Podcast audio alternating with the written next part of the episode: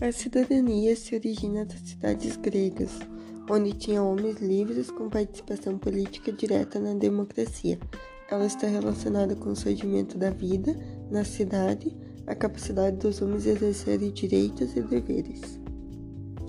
O movimento de luta operária começou com a vinda dos italianos para cá, onde houve uma luta contra os capitais trazidos com eles a população brasileira percebeu que suas reivindicações não eram atendidas, não só porque a classe dominante não queria, mas também pelo fato de seu país ser explorado.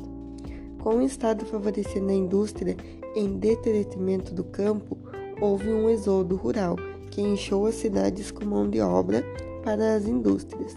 Isso afetou também a classe operária existente, que passou de ativos na política para pessoas passíveis de manipulação.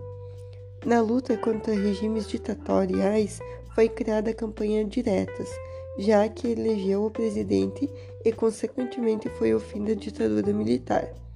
Mas a existência da cidadania para a maior parte da população brasileira depende ainda de muita luta social.